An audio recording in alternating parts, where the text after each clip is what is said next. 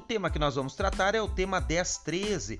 Neste tema, o Supremo Tribunal Federal, ao analisar o recurso extraordinário 107.0522, em 17 de março de 2021, fixou tese de repercussão geral no sentido de que são constitucionais os procedimentos licitatórios que exijam percentuais mínimos e máximos a serem observados pelas emissoras de rádio na produção e transmissão de programas culturais, artísticos e jornalísticos locais, nos termos do artigo 221 da Constituição Federal de 1988.